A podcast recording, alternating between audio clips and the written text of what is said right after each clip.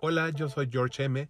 y te doy la bienvenida a Sobriocast, un podcast hecho en México dedicado al tema de la recuperación de adicciones.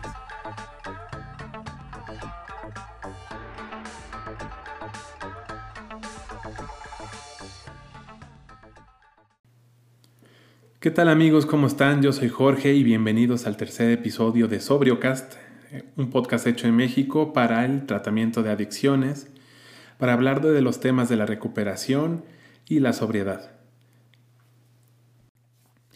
Y bueno, también les recuerdo que me pueden escribir cuando ustedes quieran a sobriocast.gmail.com. Me dará mucho gusto recibir los mensajes que ustedes quieran y pues si en algún momento les puedo apoyar de manera más directa a través de ese email, pues estoy muy contento y abierto de hacerlo. Y bueno, pues damos comienzo a nuestro programa. Y bueno amigos, como hemos venido manejando este podcast, nos gusta comenzar con un pequeño resumen del episodio anterior, que en este caso fue Sí, soy adicto y ahora qué, en el que hablamos principalmente del el concepto de la derrota el cual consiste en que pues nosotros como adictos pues ya hemos experimentado muchas veces esfuerzos, intentos de controlar nuestra adicción a través de, por ejemplo, cambiar las, las sustancias, los momentos, la frecuencia, la cantidad y que pues realmente nos hemos dado cuenta de que no ha servido de mucho porque al final siempre terminamos despertando ese fenómeno del que hablábamos en el primer episodio de la compulsión que precisamente es algo de lo que nos caracteriza como adictos. Y entonces, por ejemplo, empezamos con la primera copa y eso despierta en nosotros el deseo de una más y una más y otra más.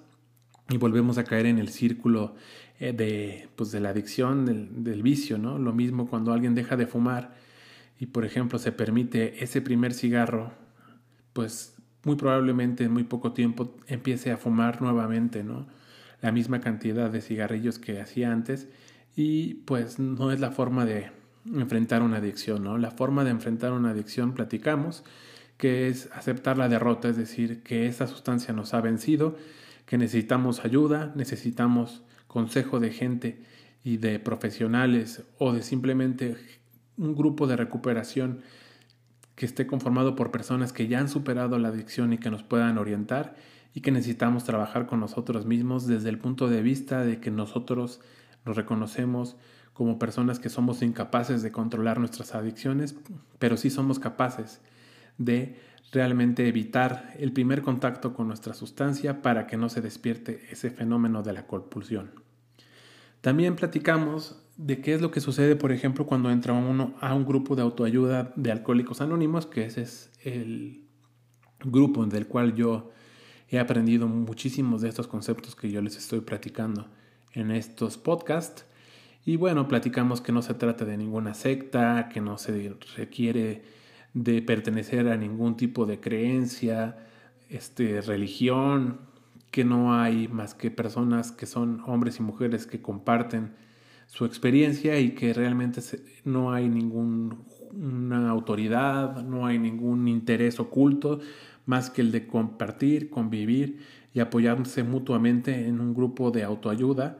Y pues que yo diría que deberían de llamarse más bien de ayuda mutua porque pues uno obtiene de las personas todas esas este, experiencias, la oportunidad de hacer catarsis, de compartir y eso es lo que poco a poco con el apoyo de una comunidad, de un grupo, nos permite ir abandonando todas nuestras adicciones y vivir una vida muy diferente. Y bueno, pues ahora este, quisiera platicarles que de algún modo estos dos episodios funcionaron como en paralelo de los 12 pasos de Alcohólicos Anónimos, como si estuviéramos platicando del primer paso y del segundo paso.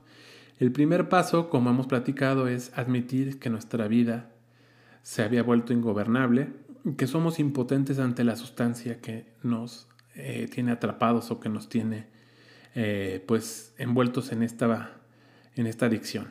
Entonces, pues obviamente por eso el primer episodio que platicamos se trató de identificar si uno ya tiene una adicción y si su vida ya ha entrado en problemas y en complicaciones a raíz de ella. Entonces podemos pensar que de algún modo todos los que hemos escuchado estos, este primer episodio y el segundo episodio, pues hemos empezado a conocer el primer paso de Alcohólicos Anónimos. El segundo, el segundo paso de Alcohólicos Anónimos es de algún modo lo que trabajamos al principio del segundo episodio, que es la derrota. ¿Y por qué? Porque el segundo paso de Alcohólicos Anónimos dice, llegamos a creer que un poder superior a nosotros mismos podría devolvernos el sano juicio. ¿Y por qué? Está relacionado con el tema de la derrota, es porque justo es llegar al convencimiento de que necesitamos ayuda, de que solos no podremos, de que se de que requerimos pues que nos ayuden a suspender definitivamente nuestro consumo de nuestras adicciones para poder tener una base firme hacia la recuperación. Entonces digamos que por eso tuvo esta lógica este, estos dos primeros episodios y ahora para el nuevo tema vamos a platicar del tercer paso de Alcohólicos Anónimos y bueno, pues de eso se va a tratar este episodio. Muchísimas gracias, disculpen que fue un poquito largo esta introducción, pero creo que es muy necesario porque pues ahora sí que vamos juntos trabajando los pasos y ya hemos trabajado el 1 y el 2 y vamos con todo para el episodio 3. El paso 3 de Alcohólicos Anónimos dice literalmente, decidimos poner nuestras voluntades y nuestras vidas al cuidado de Dios como nosotros lo concebimos.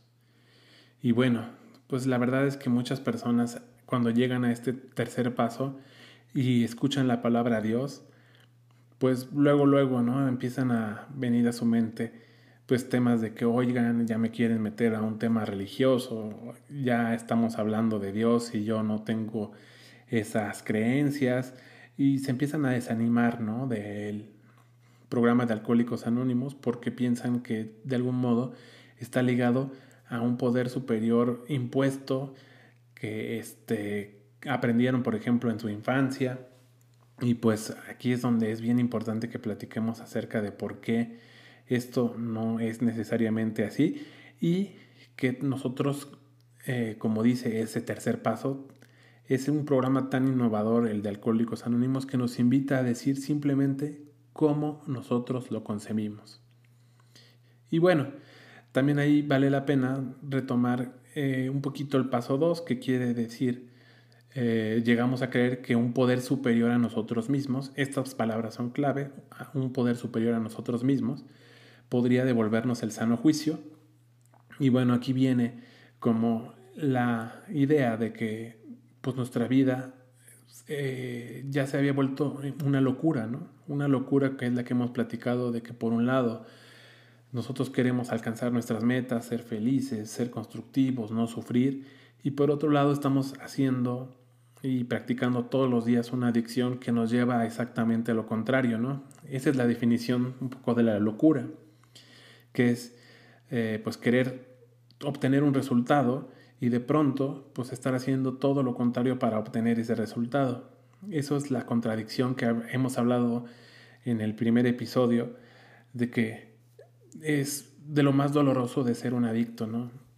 Es decir, oye, yo sé que me, que me conviene no ser un adicto, yo sé que me conviene no tomar, que me conviene no fumar, que me conviene no meterme en problemas con la lujuria, el sexo, con los excesos, pero por otro lado, pues no puedo dejar de hacerlo porque hay algo en mí, hay algo en mí que me evita que yo pueda pensar con, con claridad, esa salud mental que parecen tener todas las personas menos nosotros mismos de que pues simplemente si te está afectando en tu vida, pues déjalo y ya. Pero en nosotros los adictos, por esos fenómenos que hemos platicado, como el de la compulsión, por esos aspectos que hemos hablado de que la adicción nos atrapa en el mundo físico, en el mundo emocional y en el mundo espiritual, pues se nos hace imposible.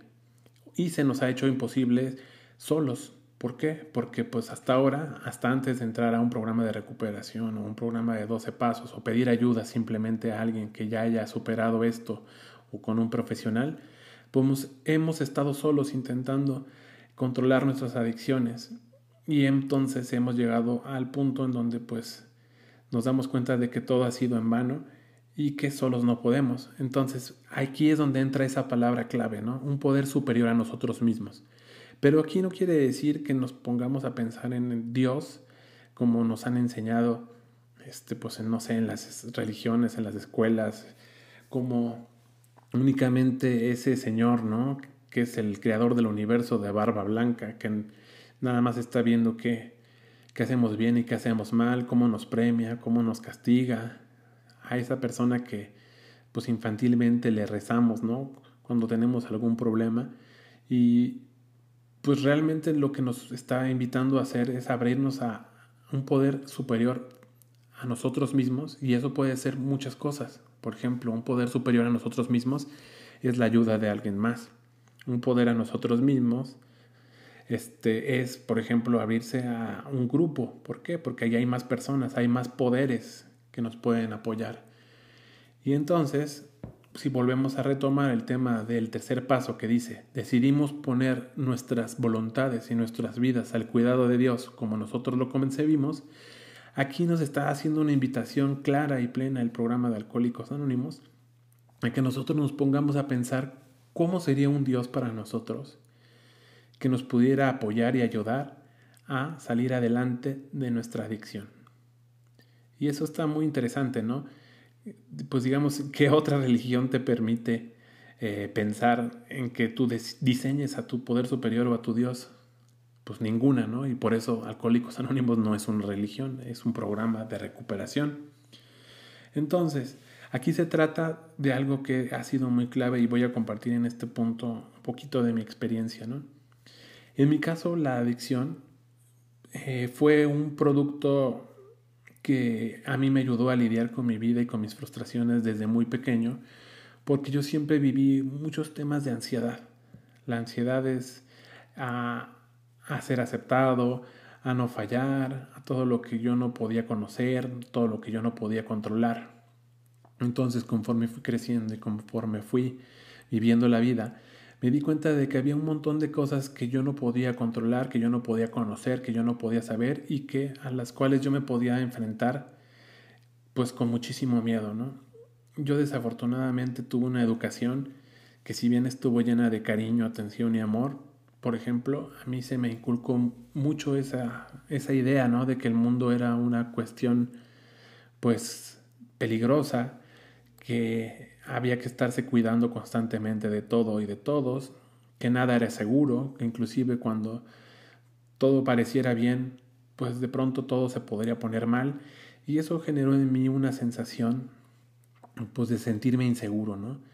Que no importara pues no la confianza que yo tuviera en mí mismo, en las cosas, en el entorno, en las situaciones, pues de todas maneras podían salir mal, de todas maneras podía yo verme este, afectado por, por la maldad o por las cuestiones eh, ajenas a, a, lo que estuviera en mi corazón y que pues realmente todos estamos en este mundo desprotegidos y pues luchando en esta ley de la selva de ver quién es el más fuerte, el que ver quién sobrevive, a ver quién a quién friegas o, o si no te dejas fregar. Y eso desarrolló en mí una, una identidad y una personalidad pues bastante insegura, ¿no? Que por un lado pues yo me sentía una persona capaz, inteligente, agradable, etcétera, pero por otro lado sabía que en el fondo eso pues a lo mejor no tenía ninguna importancia porque el mundo es como es y tú tienes que estar listo para lo peor. Entonces, pues qué es lo que sucedió? Yo crecí de una forma pues bastante ansioso, muy inseguro y de pronto cuando empecé a conocer el alcohol, pues esos momentos en los, en los que yo estaba intoxicado eran los pocos momentos en donde yo dejaba de pensar en todas estas cosas y simplemente vivía, vivía el momento, no me importaba lo que opinaran los demás, no me importaba hacer el ridículo, no me importaba ninguna cosa más que estar viviendo alegre en la fiesta, este, lleno de, pues, de euforia, ¿no? Que te puede llegar a causar estar en un estado de intoxicación y entonces fueron momentos en los cuales yo me sentí bastante pleno, feliz y pues de pronto empecé a, a descubrir que cada vez que yo tomaba me relajaba en ese sentido. No me importaba la incertidumbre, no me importaba el futuro, no me importaba nada, no me importaba todos mis, mis miedos, mis temores, mis fracasos. En ese momento yo simplemente vivía, era feliz en ese momento. Y bueno, pues me evadía un poco de mi realidad de esa forma y sobre todo podía sentirme relajado. Y entonces, pues por eso yo desarrollé esta compulsión y este deseo de ser, este, pues, una persona que viviera en ese estado todo el tiempo y, mi consumo se fue aumentando y aumentando y aprendí a lidiar que cada vez que yo me sentía frustrado tomaba, cada vez que yo me sentía triste tomaba, cada vez que yo tenía miedo tomaba, para adormecer todas esas emociones y esas sensaciones que, que a mí no me gustaba vivir. Y entonces, ¿por qué les platico todo esto? Y es porque yo descubrí, gracias al grupo de Alcohólicos Anónimos y a este precisamente, este tercer paso, que yo podía depositar mi vida y mi confianza, y sobre todo cuando yo ya me sentía muy deteriorado, muy dañado emocionalmente por todas las consecuencias negativas que me trajo mi adicción, eh, pues que yo podía dejar de, de tomar esa muleta de las adicciones para enfrentar la vida y podía confiar en un poder superior a mí mismo, que en este caso para mí era Dios, y que esa, esa fuerza, esa energía que está llena de, de, pues de poder, de creatividad, de el, que esa gran fuerza que hace crecer, mover es el universo y que no solamente es un pensamiento de un creador, sino más bien de una inteligencia llena de amor, llena de, de luz, que pues yo como parte de su creación y como parte de su inteligencia, pues yo también podía compartir algunas de esas características con él. Y entonces fue el punto donde yo me empecé a, a poner a pensar en cómo sería para mí un Dios diferente. ¿Por qué? Pues porque yo venía de una educación principalmente católica, donde pues el concepto de Dios está muy muy relacionado con el tema de la iglesia. Y pues yo desafortunadamente justo en esas mismas escuelas religiosas, por más buenas y por más prestigiosas que fueran, pues a mí me tocó ver un montón de abusos, un montón de personas que se hacían llamar a sí mismos los representantes de, de Dios en la tierra y que yo los veía como hacían cosas que obviamente no le hubieran gustado a ningún poder superior que se llamara el Padre del amor, ¿no? De todo el universo. Y pues obviamente yo acabé muy, muy, muy decepcionado de estas personas, de esas iglesias, de cómo pues en los dogmas de fe y de todo, pues se trataba de una manera muy poco realista y muy poco amorosa a, a los diferentes, ¿no? Por ejemplo, a los homosexuales, a las prostitutas, a las personas que vivieran una sexualidad abierta y, y pues que ejercieran su derecho a, a hacer lo que quisieran con su cuerpo. Y pues a mí eso me pareció siempre una cuestión muy decepcionante. Pero entonces yo dije, oigan, y pues si aquí me está invitando el programa de Alcohólicos Anónimos de 12 Pasos a diseñar mi propio poder superior, pues a mí cómo me gustaría que fuera, ¿no? Pues a mí me, a mí me gustaría que mi poder superior fuera una energía de amor, una energía de creatividad, que me reconociera a mí como un hijo, ¿no? Como un hijo que este, y como todo padre, inclusive hasta los padres terrenales, los, de los más, eh, digamos, imperfectos que hay, dan amor y cuidan a sus hijos, pues a mí me hubiera gustado muchísimo pensar de que ese gran poder superior, pues le intereso, le importo, eh, me va a ayudar a que yo desarrolle mi potencial, mi felicidad, nos brinda un mundo lleno de, millones de cosas bellísimas que existen en él para que nos realicemos. Y fue así como poco a poco yo fui llegando a la idea de que mi poder superior, mi Dios, pues era una inteligencia que a mí me quería ver bien, que a mí me quería ver contento, que me quería ver sano y que iba a cuidar de mí. Entonces todas esas ideas de miedo, todas esas ideas de desesperanza, de incertidumbre y todo que yo adormecía con el alcohol, las cambié por la absoluta confianza de que ese poder superior del cual yo estaba diseñando o reconociendo o encontrando en mi interior, no a través de lo que me enseñaran las iglesias, sino a través de lo que yo sintiera en mi corazón, podía ser un Dios que me podía ayudar y que haría todo lo posible si yo le permitía que entrara en mi vida para poder dejar atrás mis adicciones. Entonces, bueno, pues con este pequeño, pues momento en el cual yo te he estado compartiendo cómo fue mi proceso para encontrar mi poder superior, pues te invitaría a que tú también busques el tuyo. A mí hay algo que me, que me encanta y que cuando me lo dijeron, la verdad es que me cambió la vida. Yo también te lo quiero decir a ti que estás escuchando esto. Y es que la verdad es aquello que nos sana y que da frutos. Entonces, si a ti el hecho de pensar en un poder superior que, al que le importas, que te quiere, al cual tú le puedes confiar pues tus miedos, tus, tus dudas y orientarte hacia el bien, a ti hace que en la práctica, en la realidad, te da el fruto en tu vida, de que tú vivas más en paz, más contento, que dejes atrás tus vicios, que de pronto la gente empiece a notar en ti cambios importantes, que sientas seguridad, confianza, y esos frutos son verdaderos y son reales, entonces te digo amigo que has encontrado la verdad la verdad de tu poder superior, la verdad de tu naturaleza. Así que te invito de todo corazón a que no tengas pena ni miedo, ni que te dé flojera hacer este ejercicio de pensar en cuál es tu poder superior ideal. ¿Por qué? Porque seguramente ese poder superior ideal está en ti, te va a inspirar a hacer mejores cosas, va a hacer que tu vida sea diferente y eso va a ser real. Y tan real va a ser que se va a convertir en la verdad. Tú tienes ese gran poder. Muchas veces he escuchado yo que dicen que Dios está dentro de nosotros o que nosotros todos en conjunto formamos a Dios. Y en ese sentido, pues creo que es verdad. O sea, cuando una persona tiene toda la convicción del mundo en que su vida merece ser feliz, merece ser sana, que sabe que las cosas saldrán bien mientras se esfuerce, mientras practique lo que otras personas que han pasado por los mismos caminos con buena voluntad, pues realmente las cosas mágicas suceden. ¿Por qué? Porque todo, todo, todo lo que estamos viviendo en nuestra vida pasa a través de nuestra mente, de nuestro corazón, de nuestra alma. Y si esa está llena de luz, de buenas ideas, de buenos sentimientos, de esperanza, de fortaleza, de ideas que te llenen el corazón de vida, vas a vivir de esa exactamente misma manera. No tengas miedo en diseñar a tu poder superior y que sea ese, esa fuente de energía, de luz, de sabiduría, de amor que tu vida necesita para que cambie.